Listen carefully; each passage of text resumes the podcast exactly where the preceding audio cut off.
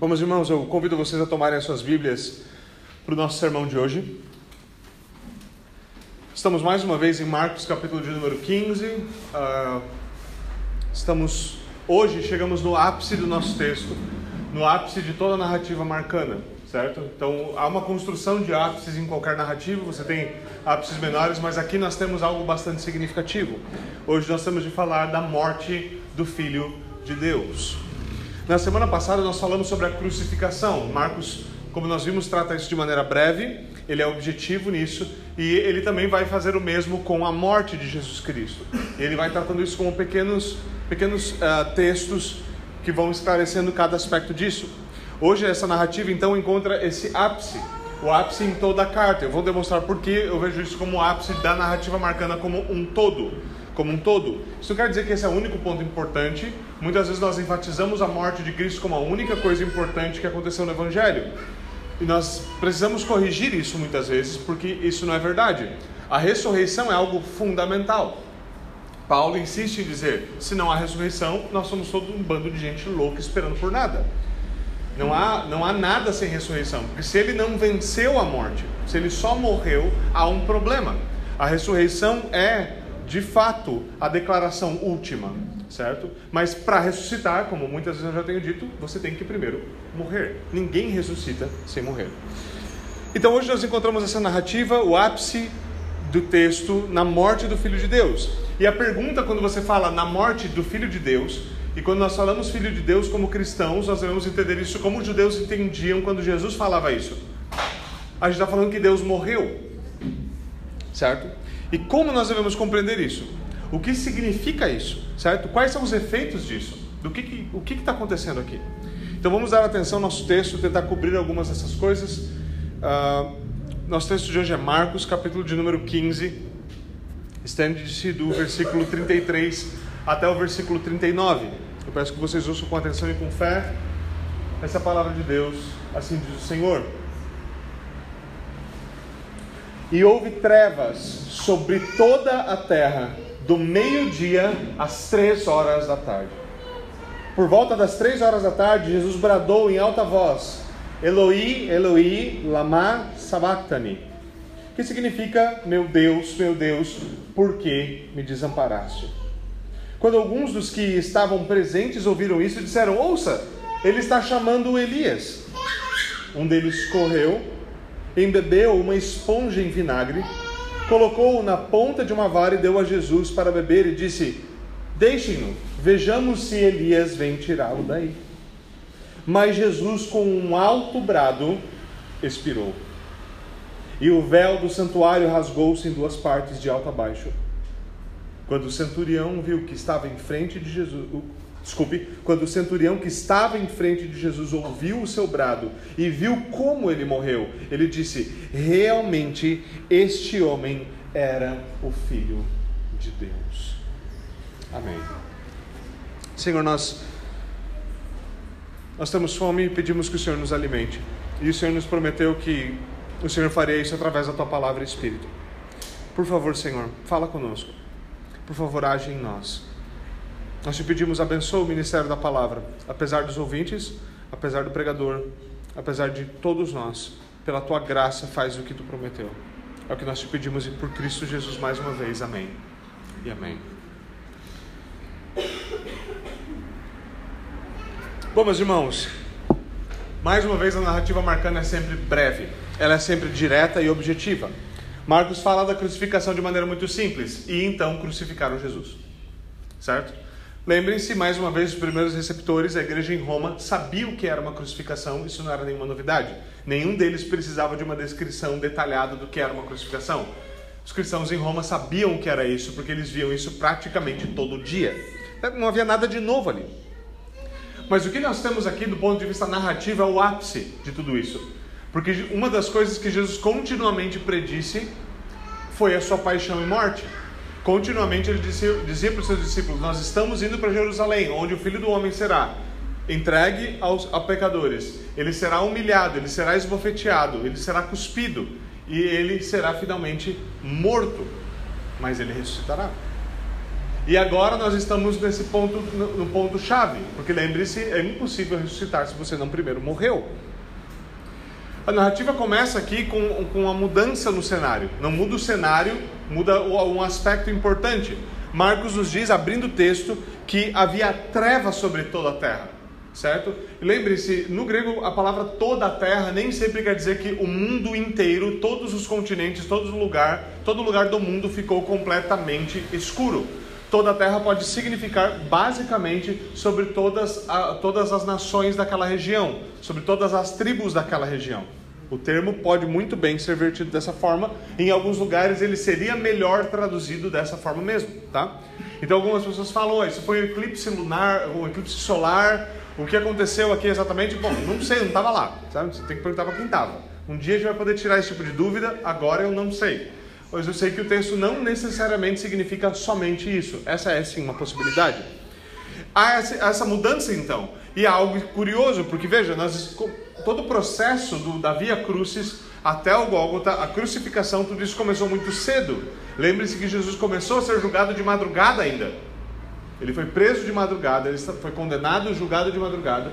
De manhã cedinho ele estava no pretório e foi então para a Via Crucis. Marcos nos dá algumas horas, ele diz que chegou a hora sexta, certo? Chegou a hora sexta, e o que nosso texto então, algumas traduções já vertem isso para nós para compreendermos melhor. A hora sexta seria um meio-dia, certo? Chegando a hora sexta, chegou o meio-dia, havia terra, trevas sobre a terra. E parece, pelo que o texto indica, que essas trevas se estenderam da, do meio-dia até as três horas da tarde, o horário, basicamente o horário no qual Jesus Cristo morreu. E obviamente todo mundo se pergunta: o que essas trevas significam? O que isso significa? Trevas do meio-dia às três da tarde. Quando a Bíblia fala de trevas aqui, ela está falando de trevas mesmo, de escuridão plena. Não está falando que estava nublado e ia chover. Sabe? Isso, aqui não é Joinville, certo? Isso aqui é Oriente Médio. Tá? Não faz trevas ao meio-dia, certo? Marcos nos dá esse detalhe para nos mostrar, querendo enriquecer, não somente querendo enriquecer a narrativa, mas também para deixar claro que aqui algo extremamente importante está acontecendo. Esse é o ápice da história. Todo o universo está parado olhando para aquele ponto. O sol parou de brilhar e falou: peraí, que tem algo que eu tenho que dar atenção aqui. Há algo importante acontecendo aqui. O texto, quando Marcos indica isso, o texto está nos lembrando de profecias que haviam sido, obviamente, proferidas, anunciando que isso seria assim mesmo. Por exemplo, Amós 8, 9 10 diz o seguinte: olha, olha a atenção do texto. Naquele dia Diz o Senhor Deus: Eu farei com que o sol se ponha ao meio-dia e com que a terra se cubra de trevas em pleno dia. Que dia é aquele dia? Transformarei as suas festas em luto, os seus cânticos em lamentações, vou fazer com que todos vistam roupas feitas de pano de saco e rapem a cabeça. Farei com que isso seja como o luto por um filho único, luto cujo fim será como um dia de amargura. Ele está falando de um filho primogênito, um único filho, um filho unigênito, que na sua morte, então, o mundo inteiro se escurecerá. Será um dia de grande luto. Isso é muito interessante porque, obviamente, nós temos isso aqui, um cumprimento amplo disso aqui, exatamente no madeiro. Mas não é só isso, é, é, é importante isso, e quando eu falo da importância de nós estarmos uh, familiarizados, profundamente familiarizados com as Escrituras, é porque nós precisamos ver tudo isso como reminiscências de coisas que já aconteceram. Deus gosta de contar a mesma história. E ele conta a mesma história história de morte e ressurreição. Ele conta a mesma história. Ele repete os mesmos temas para ver se a gente entende. E vamos ser honestos, a gente não entende. Certo? Mas essa história de primogênitos morrendo após trevas é uma história que a gente já ouviu. Quando a gente volta para o Egito, em como Deus salvou o povo no Egito, a gente tem o que na nona praga? Densas trevas. Os egípcios não conseguiam ver um palmo na frente dos seus narizes. Seus narizes. Deve ser esse plural, certo? Então, eles não conseguiam ver um palmo na frente dos seus narizes, eles não conseguiam ver nada. Houve densas trevas, cobriram todo o Egito. Aquilo era um sinal de juízo. Aquilo era o prenúncio para o juízo, juízo derradeiro. Aquela era a nona praga. Houve densas trevas. O que acontece após as densas trevas? A morte dos primogênitos.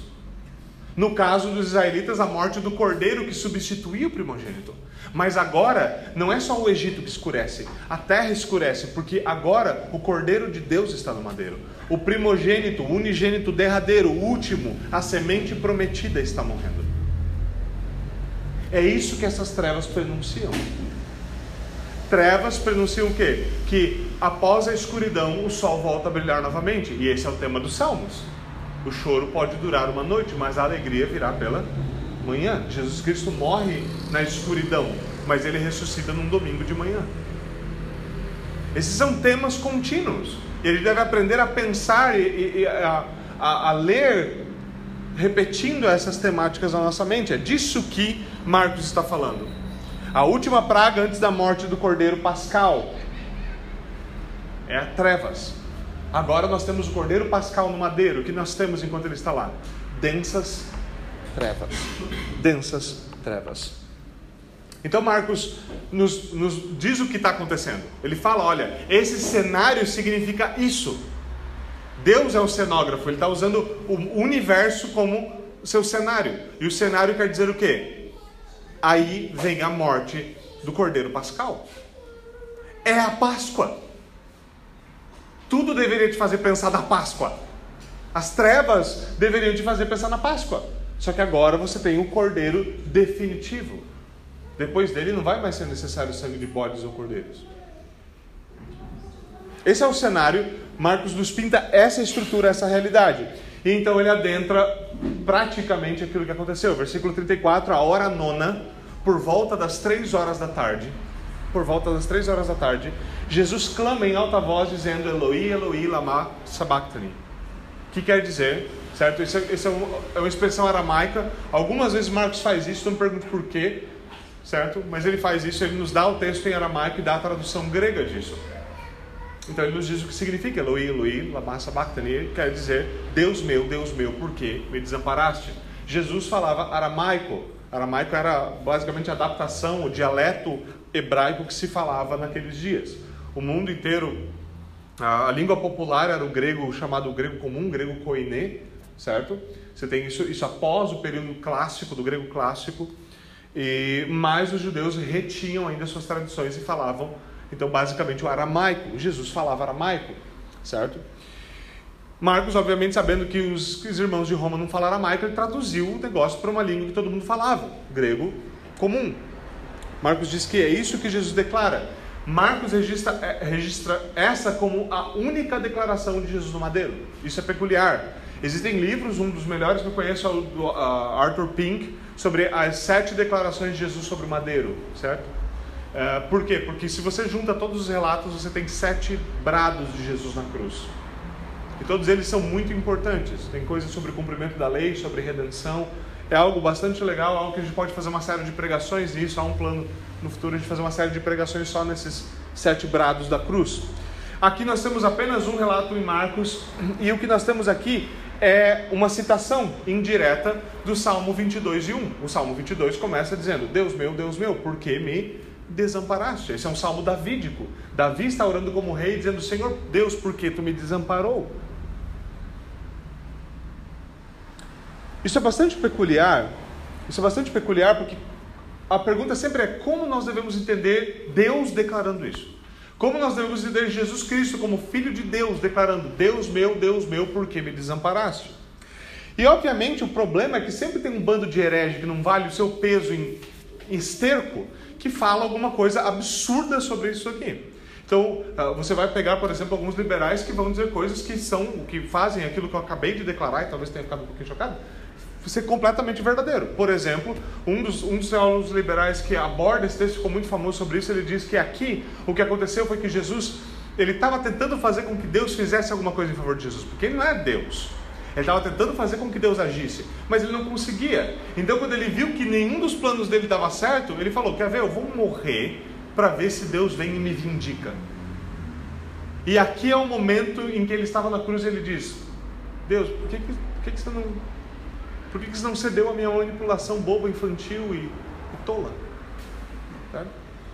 Você fala, pastor, é possível teólogos fazerem isso? Olha, gente, burrice afeta todas as áreas da humanidade. Tá? Estupidez, e principalmente estupidez imoral, ou seja, quando o pecado embota sua mente e te impede de pensar, isso acontece. Isso acontece. Ah, mas esse, essa é uma pessoa que é chamada de um teólogo cristão. Talvez em alguma igreja estúpida esse homem seja pastor. Há um problema com isso? É óbvio que há um problema com isso. Esse cara deveria ganhar conta de todas as profissões dele para falar uma besteira dessa. Mas isso acontece. Isso acontece. Outros dizem que esse é um verdadeiro grito de abandono, de alguma forma. Que Jesus acreditava em tudo que ele acreditava, mas aquele percebeu que ele não seria vindicado.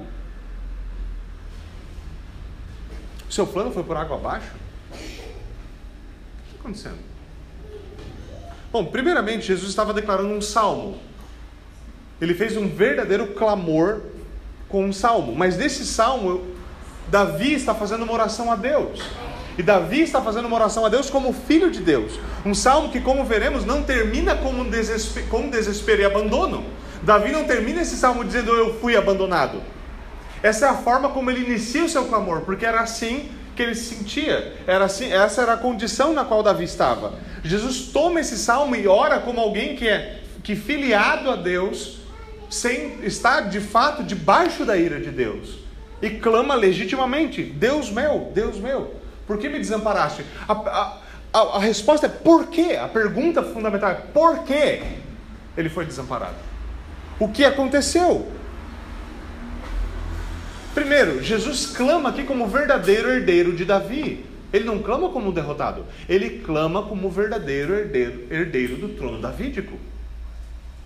Ele é aquele que pode orar esse salmo com a boca mais cheia do que Davi, dizendo: Eu sou essa pessoa. Esse é Jesus. Além disso, o que acontece aqui é que Jesus estava levando sobre si algo que não era dele.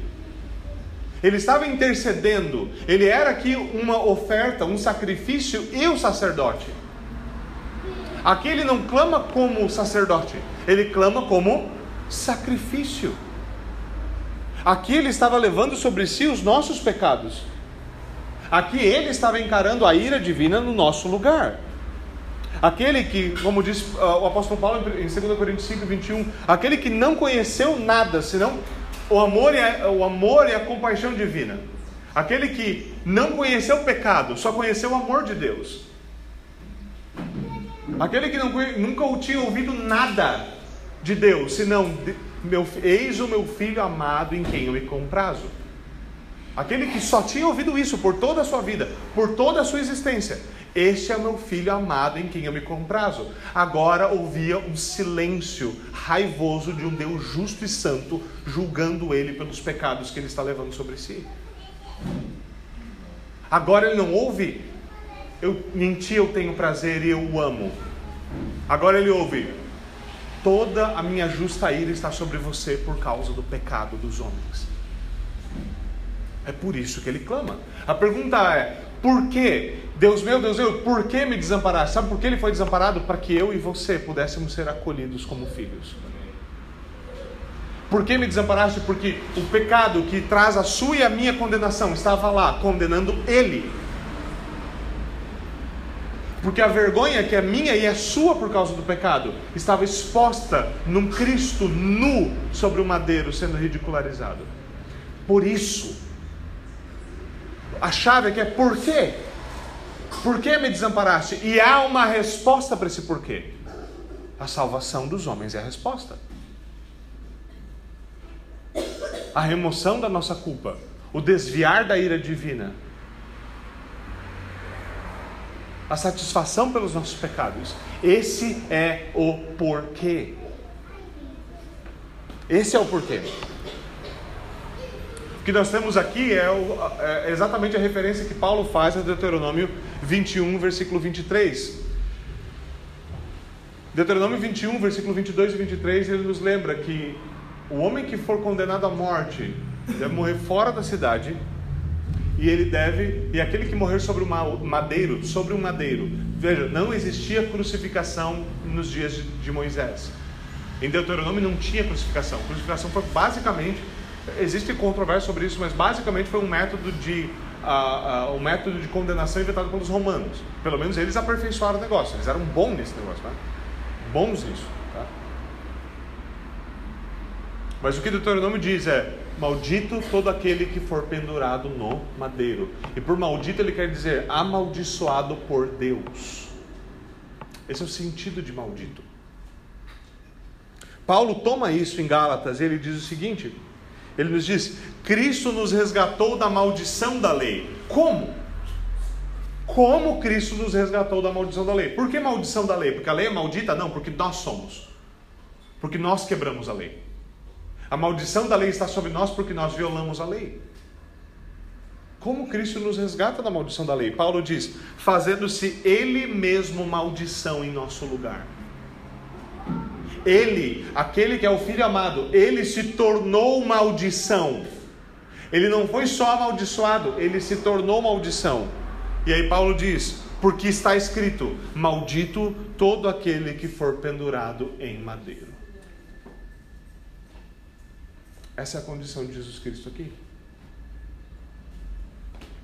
Isso nos ajuda a compreender a declaração de Jesus na cruz. A pergunta aqui é: por que o Filho amado de Deus, em quem Deus tem o seu prazer, teve de enfrentar a ira de Deus? Por que Jesus foi desamparado? Por que Jesus foi desamparado? E a resposta é: como diz o antigo credo, por nós, homens, e para nossa salvação por nós, homens, e para nossa salvação. Para pagar pelos nossos pecados, para remover a nossa ira. O Filho de Deus foi desamparado por Deus, para que nós pudéssemos nos tornar filhos por meio do Filho. Aqui nós temos Jesus esmagado pela ira divina, então clamando: Deus, Deus meu, por que me desamparaste? Eloi, Eloi, lama sabachthani. Versículo 35 nos diz que alguns que estavam ali ouviram isso e diziam: Olha só, ele está chamando, ele tá chamando Elias. Existe sim a possibilidade de que no aramaico, eu não sei como é que era, tá? Mas que ele falando aramaico, falando Eloi, possivelmente tendo sido esbofeteado, tendo apanhado, estando crucificado, Jesus ficou seis horas crucificado, foi seis horas basicamente de crucificação a morte por crucificação poderia durar até 12 horas. Jesus morre bem mais cedo por causa disso, certo? Por causa de tudo que ele sofreu. Uh, mas 6 horas de crucificação, como você deve saber, é bastante coisa, tá? Um minuto de crucificação, se você experimentar, provavelmente você vai chegar à mesma conclusão, que é muita coisa, certo? Então é possível que Jesus, ao dizer aqui Eloi, eles tenham ouvido algo parecido com Elias. É possível isso, tá? Não é certo, não é certo, mas isso é possível ou eles estão realmente caçoando diretamente dele. Existia, ah, em alguns grupos judeus da época, existia uma, um tipo de crença de que eh, Elias ele estava, ele tinha sido arrebatado, certo? Então ele estava meio que é, é, ali à beira de voltar para restaurar todas as coisas. Jesus nos diz que Elias já veio, era João Batista, ele preparou o caminho para aquele que resgata. Mas os judeus pensavam que Elias estava ali e que se houvesse um grande ato de injustiça, Elias desceria para resgatar aquela pessoa. Tá? É possível que eles estavam fazendo alguma referência a isso, dizendo: olha só, ele está chamando por Elias, para ver se Elias vai vir salvar ele. Mas eles estão caçoando de Jesus, dizendo: olha só, ele está clamando. Talvez eles não tenham reconhecido o salmo. Talvez eles eram crentes como muitos dos crentes que a gente tem hoje, não conhecem as Bíblias. Pode ser. Certo? Você conhece Elias, mas se eu falar Salmo 22, que diz o último versículo, você não sabe. Talvez eles eram esses caras também. Mas eles dizem isso, então um deles, o texto continua, ele corre, embebe uma esponja em vinagre, põe na ponta de um caniço e dá a beber, dá, dá de beber isso para Jesus. Marcos não nos diz se Jesus bebe isso. Aqui algumas traduções trazem vinagre. Poderia ser o mesmo vinho com mirra, poderia ser somente o vinagre mesmo. Isso poderia ser parte da humilhação. Há várias referências diferentes aqui. Mas certamente aqui o que nós temos uma referência indireta ao Salmo 69, que diz: Na minha sede me deram de beber vinagre. Soa parecido? Certo? Então, o Salmo 69 traz, traz isso. Nós temos aqui um cumprimento disso. Mas, novamente, Marcos não nos diz ele bebeu. Marcos diz que eles deram de beber. Então eles continuam caçoando, dizendo: Deixai, vejamos se Elias vem tirá-lo. Vamos ver o que vai acontecer. Está clamando? Vamos ver agora. Decidiu abrir a boca? Vamos ver o que vai acontecer. Eles continuam caçoando dele. continuam caçando dele. E então, então, o que nós temos aqui, versículo 37, é um texto importante. E é uma, uma parte importante porque esses três últimos versículos, ah, ao meu ver, é o que fazem de, dessa perícope o ápice de toda a narrativa de Marcos.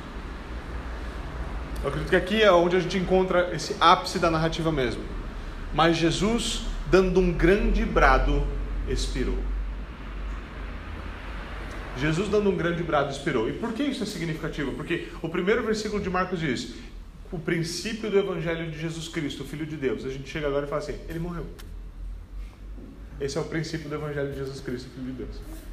Você fala: peraí, peraí, não entendi nada. Você vai ter que ler os outros capítulos, filho. Não dá pra, sabe, ler picado de, sabe? Que às vezes você faz, abre randomicamente em algum lugar e fala: Deus vai falar comigo. Ele fala: Judas foi enforcou-se. Ruim, né? Não é assim que a gente deveria ler a Bíblia.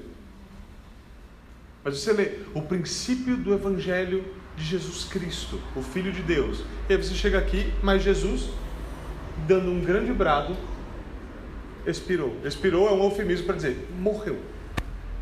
Morreu. Deu o último suspiro. É isso que o texto está dizendo. Marcos, ele fala de maneira simples e breve que Jesus morreu. Ele fala, ele expirou. Morreu. Ele deu o último suspiro. De novo, uma pessoa poderia ficar crucificada até 12 horas, Jesus Cristo em 6 horas morre. Ele não suporta tudo aquilo. Lembrem-se, o peso aqui não é apenas do seu corpo esmagando seu pulmão, impedindo que ele sequer respirasse coerentemente enquanto seu sangue coagulava. Há um peso maior sobre ele, o peso da ira de Deus está sobre ele. E aqui, de maneira simples, Marcos está falando para a gente o seguinte: o Filho de Deus, Deus se fez carne, habitou entre os homens, e os homens o mataram. Os homens o mataram. Não é incrível você chegar a esse ponto do Evangelho e ler tal coisa? E, e, de novo, eu sei que eu já falei disso, eu vou falar de novo, porque é assim que prega, tá? Repetindo infinitamente as coisas. Nós devemos chegar nesses pontos dos textos e nos embasbacar com o que o texto está dizendo, e nos impressionar com o que o texto está dizendo. Nós estamos lendo a palavra de Deus, e a palavra de Deus está nos dizendo assim: o meu filho se fez homem e ele morreu. E se você não acha que isso é uma coisa completamente de outro mundo, é porque você não está entendendo o que você está lendo. Eu não estou falando de mitologia grega. Certo? Você não está jogando God of War aqui que você vai lá com Kratos e mata os deuses. Não é, não é isso que está acontecendo aqui. Aqui é o Deus verdadeiro que se fez homem e morreu. Ele morreu. É incrível ler isso. Deus se fez carne. Ele assumiu a nossa humanidade, ele viveu como homem, ele cresceu como uma criança, ele foi adolescente, e quão curioso deve ter sido essa experiência, certo? De um adolescente santo, certo? Ele levou sobre si os pecados dos homens, incluindo de crianças e de adolescentes. Ele cobriu a vergonha dos homens com a sua nudez. E por fim ele morre a morte dos homens. Deus morreu numa cruz, no lugar dos homens. Esse é o Evangelho. Por isso que ele é intragável para o judeu e para o gentil. É isso que aconteceu. Mas o que é curioso nesse texto é que Marcos nos diz: ele deu, antes de morrer, ele deu um grande brado. Jesus Cristo deu um grande brado. E o que isso significa? Você pode ler de maneira extremamente pessimista e falar assim: ele gritou, tipo, ah, morri. Não foi isso que aconteceu. Não foi isso que aconteceu. Com os outros paralelos, o que nós podemos imaginar é que aqui ele fez uma das declarações famosas: está consumado, é uma delas, certo? Está consumado. Ou, Pai, em tuas mãos eu entrego o meu espírito. Essa é a última frase que ele diz antes de morrer, segundo um dos paralelos.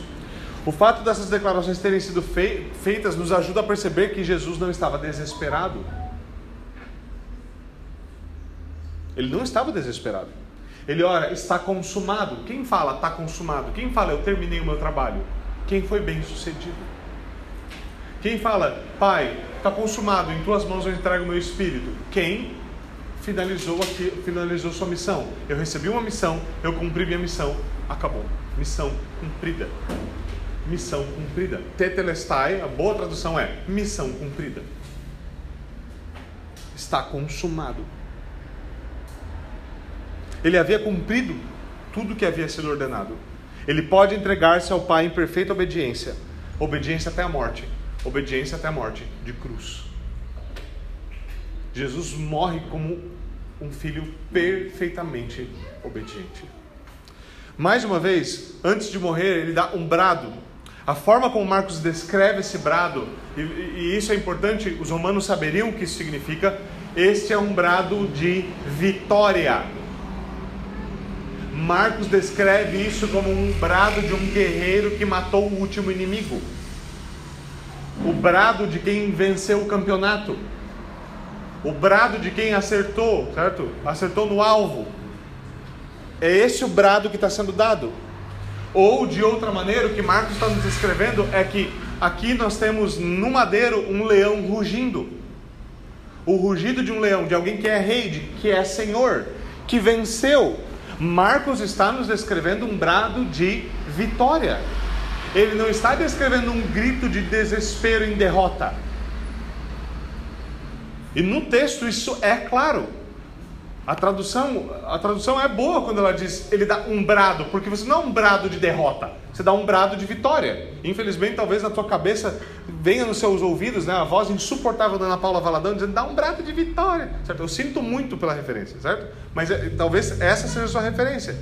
Não foi um brado desse que ele deu, foi um brado de homem, certo? Lembre-se disso mas o que nós temos aqui é isso. Um brado é uma é sim um grito de vitória, um brado de conquista. Jesus sofreu até aqui como um cordeiro levado ao matadouro. Jesus sofreu em silêncio. Ele foi para o madeiro em silêncio como um cordeiro mudo, quieto, calado. Mas quando ele vence, ele morre como um leão. Ele morre rugindo. Em sua morte ele vence. Em sua morte ele vence. Como diz o antigo lema dos morávios, nosso cordeiro venceu. Como ele venceu? Morrendo. Morrendo. E a pergunta óbvia é: que tipo de vitória é essa? Que tipo de vitória é essa na qual o Filho de Deus morre? Como isso é uma vitória? Bom, isso é uma vitória porque na sua morte o que nós temos é a morte da morte. É assim que isso é uma vitória. Porque quando ele morreu, ele matou a morte. Ele retirou o aguilhão da morte, ele retirou o poder da morte. Porque na sua morte, o pecado, o poder do pecado cessa. O senhorio do pecado cessa. Porque na sua morte nós temos a morte da maldição, a morte da culpa, a morte da vergonha, a morte da condenação. É por isso que é uma vitória. Porque ele morre, mas ele não morre sozinho. De fato, a víbora lhe pica o calcanhar, o que significa morte. Mas ele lhe esmaga a cabeça e o golpe é fatal. O golpe é fatal. O que nós temos aqui é, como o John Owen colocou no seu famoso livro, a morte da morte na morte de Cristo. É por isso que a morte de Cristo é vitória. Diferente do que parece, ele não está sendo derrotado, ele está triunfando. E por isso, a única coisa que faz sentido para Marcos descrever aqui é um brado de vitória. Por quê? Porque eles perderam. Jesus Cristo venceu.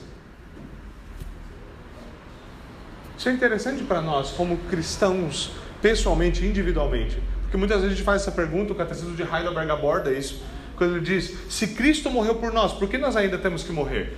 Porque muitas vezes a gente pensa assim: é Cristo morreu para que eu não morra. Eu falo, não, Senhor, Cristo morreu para que você pudesse morrer. Ele morreu condenado para que você possa morrer como salvo. Ele ressuscitou para que você possa morrer e ressuscitar. Não para a condenação, mas para a glória. Por isso a pergunta do catecismo de, do catecismo de Heidelberg é muito interessante, a resposta da pergunta 42. Né? Se Cristo morreu por mim, por que, que eu tenho que morrer? E a resposta é: a nossa morte não é o pagamento pelos nossos pecados. A nossa morte põe fim aos nossos pecados. Isso quer dizer, ele morreu e a morte dele foi uma vitória. E adivinha só, quando você e eu morrermos, isso também vai ser uma vitória sobre o nosso pecado. Ali eu e você também vamos cessar completamente com o pecado. Ele morreu para que nós possamos morrer em vitória. Em dias em que está todo mundo com medo de pegar a variante XYZ, certo? Em dia que, que o mundo descobriu que seres humanos morrem, que ninguém morria antes do Covid, não sei se você sabia, informação fresquinha, vindo da mídia, muito ele está na mídia, você sabe, certo? Ninguém morria, agora com o Covid todo mundo morre, certo? Então, algumas pessoas abriram os olhos e falavam, mas como você quer dizer que se eu pegar isso eu vou morrer? Eu meu filho, se você respirar, você vai morrer. 100% das pessoas que respiram morrem. É um dado, pode verificar, pode ir em todo lugar verificar. 100% das pessoas que bebem água morrem. Sabe por quê? Porque por, desde um tal de Adão, sem vergonha, Pai nosso, tá? A fruta nunca cai longe do pé. Desde ele, nós morremos. Mas desde que o segundo Adão morreu, nós não precisamos mais temer a morte. Uma igreja que está trancada, afastada da comunhão por medo da morte, se esqueceu de que a morte morreu na cruz há dois mil anos atrás. A nossa morte não é o pagamento pelos nossos pecados. Ela põe fim aos nossos pecados a nossa morte, termina a resposta de, de Heidelberg, é a entrada para a vida eterna. Esse é um dos efeitos da, da obra de Jesus Cristo. Esse é um dos efeitos da vitória da cruz. Essa é a gloriosa mensagem da cruz. Que eu e você não precisamos temer morte, vergonha, você não precisa ficar com medo de descobrir que vai morrer de que velórios são realmente situações nas quais nós podemos nos alegrar. Se nós estamos em Cristo, o que está no caixão está melhor que a gente. Isso é óbvio, não quer dizer que a gente deveria querer morrer. Não, deveria, não quer dizer que cristão deveria ter tipo, meio que um ímpeto suicida. Óbvio que não. Porque Deus nos deu a dádiva da vida para que nós possamos viver para a sua glória. E se nós vivemos para a sua glória, nós podemos morrer como verdadeiros guerreiros. Nós podemos realmente aposentar a espada em alegria. Sabe aquela coisa uh, que você tem na cultura viking e algumas outras culturas? Tipo assim, eu vou morrer lutando. Uma verdadeira glória é morrer lutando. Isso é um lema cristão. Deus te deu a vida para morrer lutando. Por isso, um dos livros que a, que a, a editora Bannergismo publicou, que eu gosto muito, já desde o título, o livro é espetacular, um dos melhores livros que nós já publicamos, mas o título é algo que já nos pega, já, já te pega e te faz pensar: é morrer de tanto viver. É assim que você morre. Crente morre assim. Quem ama a Deus morre assim. Você morre de tanto viver. Você vive tanto, tanto, que a causa da morte é: ele viveu. Ele viveu para a glória de Deus. Por quê? Porque não há mais culpa, já não há mais condenação, já não há mais vergonha, Toda a escrita de dívida que havia contra nós estava ali, naquele madeiro, sendo pago, perfeitamente pago. Perfeitamente pago. Não há como, não há como suspender o pagamento desse precatório. A justiça divina não permite tal coisa. A conta tem que ser paga. E ela foi paga perfeitamente. Aqui o está consumado é definitivo. Está consumado o brado de vitória foi dado.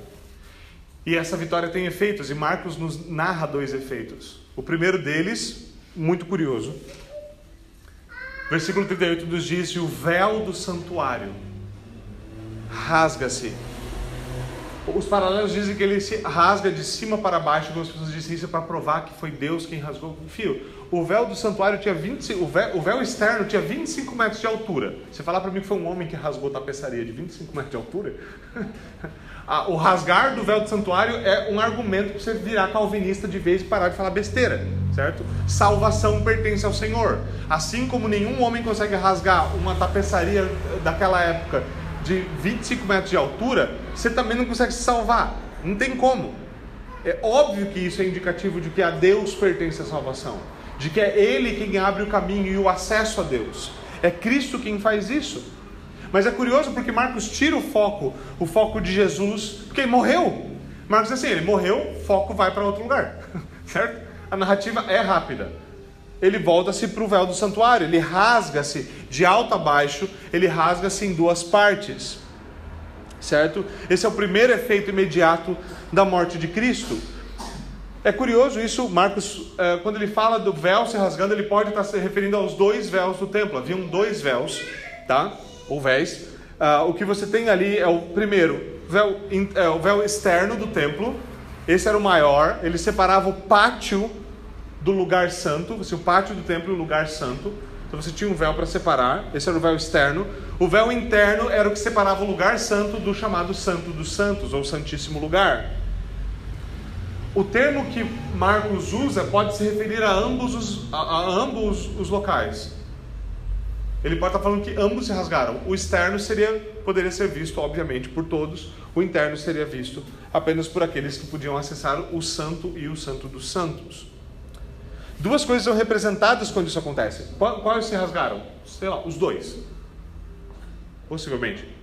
Certo? Isso foi visível, foi, algo foi exposto ali. Duas coisas são representadas aqui. Primeiro, conforme Jesus havia profetizado, isso, é, e isso é uma ligação que geralmente nós não fazemos. A ligação que Paulo faz em Hebreus, a gente faz. A ligação com o que Jesus acabou de falar em Marcos 13, a gente não faz. Jesus falou: o templo vai ser destruído. Jesus morre, o véu já começa a ser rasgado. Isso é um prenúncio daquilo que vai vir. Tudo vai ruir. E começa pelo véu do templo. Certo? Mas a segunda coisa, que é o que a Escritura enfatiza de maneira grave, é que o acesso a Deus é escancarado diante dos homens. Escancarado. Agora não há mais um muro de divisão e não há mais um véu para impedir o acesso ao santo lugar. Agora você não precisa de outro sumo sacerdote. O nosso sumo sacerdote morreu na cruz. Ele morreu como sacrifício. Na cruz. O apóstolo Paulo nos ensina isso em Hebreus, capítulo 10. Se você acha que Paulo escreveu Hebreus, eu sinto muito, certo? Paulo diz isso em Hebreus, capítulo 10. Portanto, meus irmãos, tendo ousadia para entrar no santuário, lembre-se, essa carta foi escrita aos Hebreus. Pensa do que você está ouvindo, pensa quando você está lendo. Ele está falando para os está escrevendo para judeus, dizendo: portanto, meus irmãos judeus, vamos ter ousadia para entrar no santuário. Que santuário? O Santo dos Santos. Você consegue imaginar um, um judeu ordinário, não da tribo de Levi, não da família de Arão, não da cidade de Arão, ouvindo isso aqui?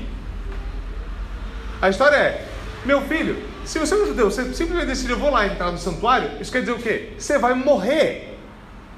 Usar foi besta de tocar na arca e morreu. Certo? Ele foi estúpido. Por que Uzá foi estúpido? Porque ele achou que a sua mão era mais pura do que o chão. Aí ele foi estar com a mão na arca.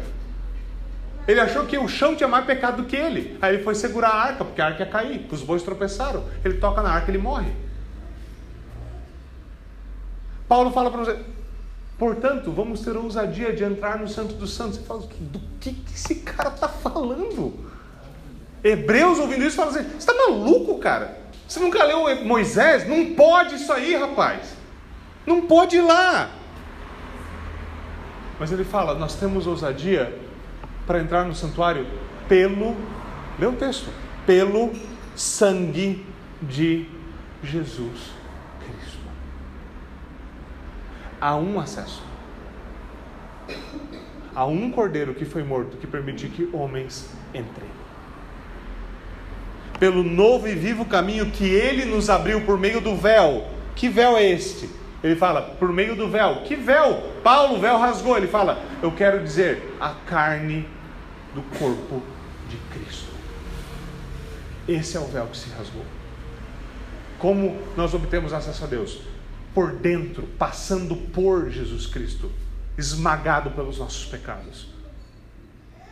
Esse é o nosso acesso, esse é o caminho que ele abriu. A sua carne, o seu corpo.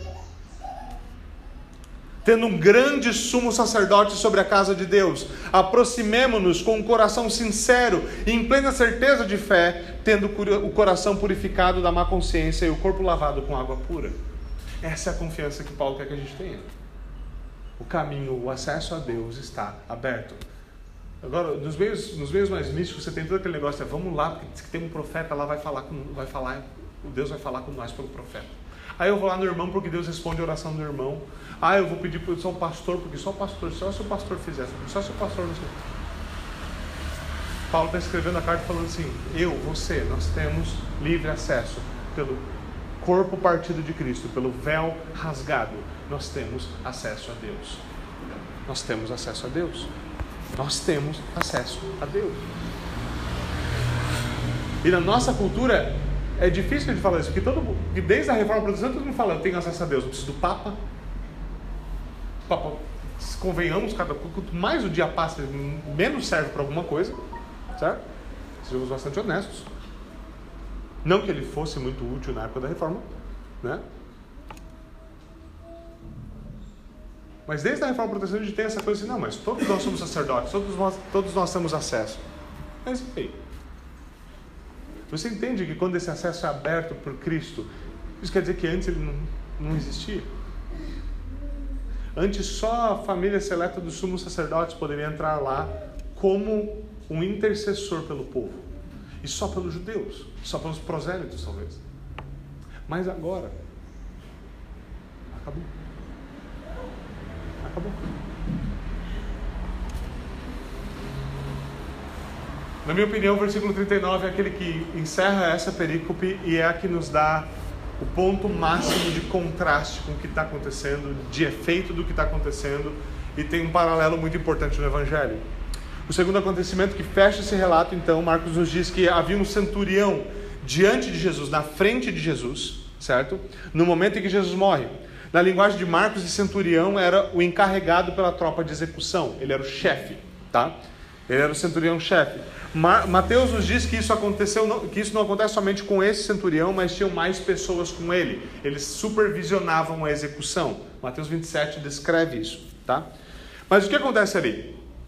Nosso texto nos diz que esse homem está ali diante de Jesus, certo? E note, note como o texto fala. Vendo como Jesus morreu, ele declara: vendo como Jesus morreu, ele declara: verdadeiramente este homem era o filho de Deus. Não tem como esse não ser, não ser assim, o fechamento perfeito para o texto. Não tem como esse versículo não fazer todas as caraminholas da sua cabeça começarem a se mexer freneticamente e falar assim: tem muita coisa acontecendo aqui. Muita coisa. O ápice da narrativa é a declaração da divindade de Cristo saindo da boca de um centurião romano. Há um contraste grave aqui. Até esse momento, a filiação de Jesus Cristo a Deus foi claramente reconhecida apenas pelo próprio Deus. Você tem isso no batismo de Jesus, eis o meu filho amado em quem eu me comprazo. Você tem isso no Monte da Transfiguração, eis o meu filho amado em quem eu me comprazo. Você tem também isso sendo reconhecido pelos demônios, em Marcos 3, 11 e Marcos 5 e 7. Deixe-nos em paz, filho de Deus. A única forma que alguém fala isso, é, Caifás sugere isso como uma forma de acusar Jesus, não é uma declaração genuína. Aqui é.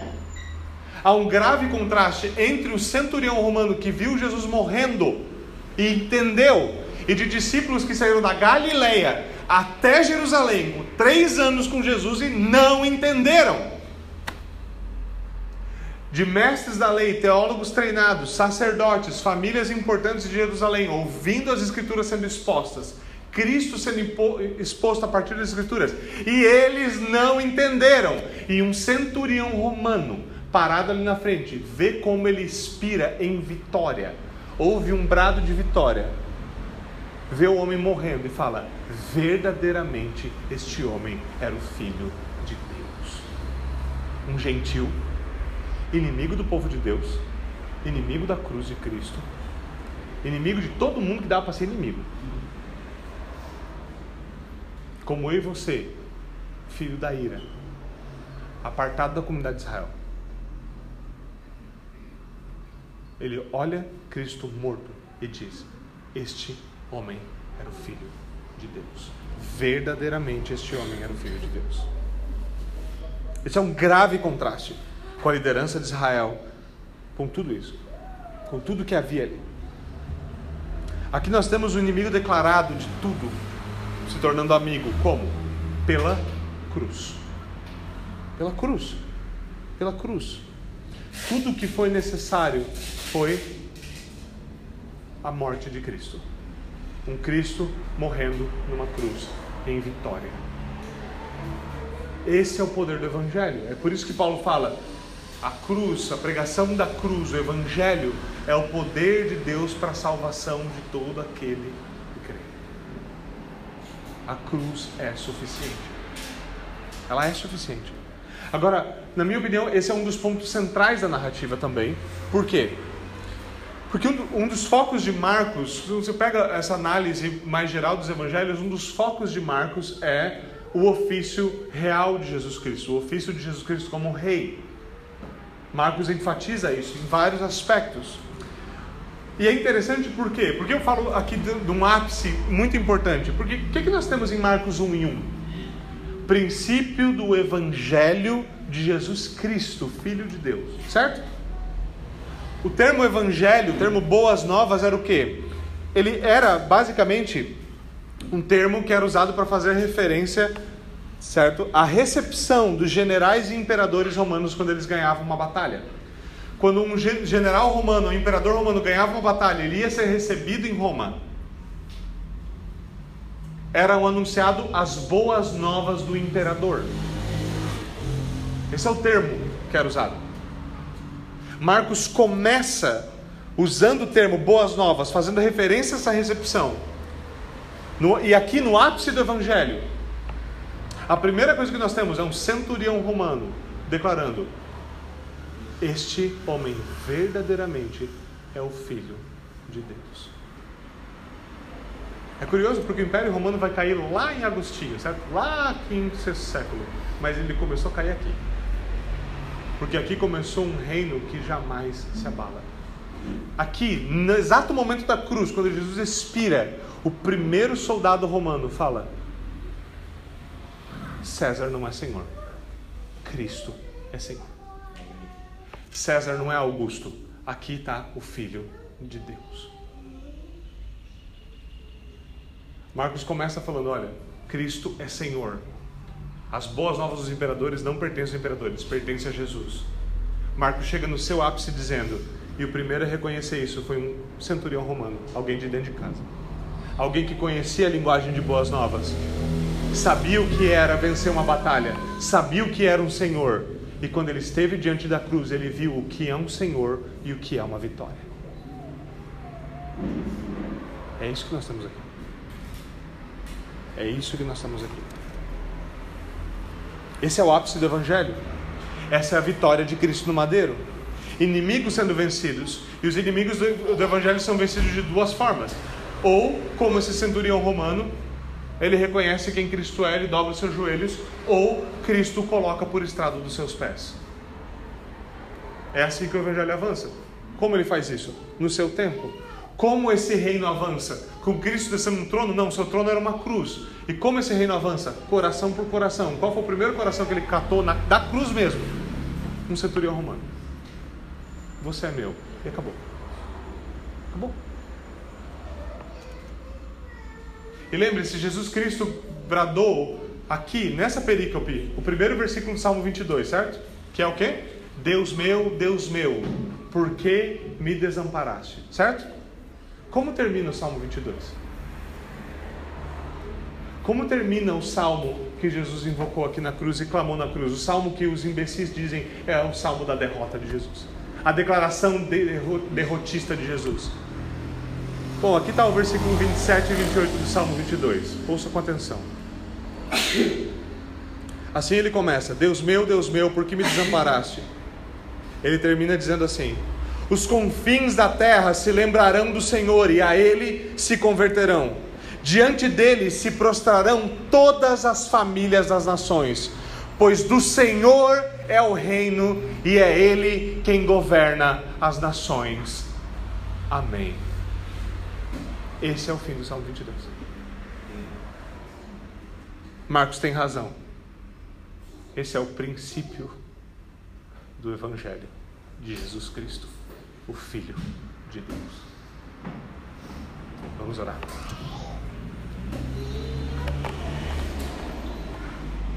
Senhor, nós te damos graças porque teu reino não terá fim.